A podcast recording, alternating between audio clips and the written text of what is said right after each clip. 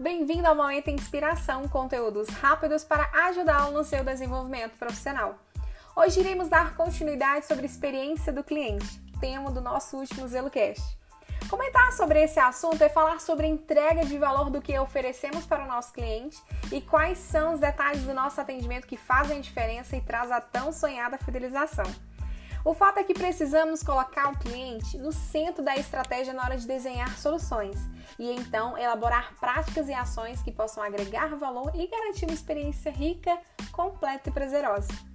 E por isso eu irei te fazer algumas perguntas hoje. Você vem comigo? Então vamos lá! Você sabe quem é o seu cliente? Não estou falando só do externo, mas o interno também. Estou falando dos seus colaboradores e colegas de trabalho de todo o setor da empresa. Quais valores você entrega a eles? O que você transmite de valoroso? Outro ponto: o que é inovação para você?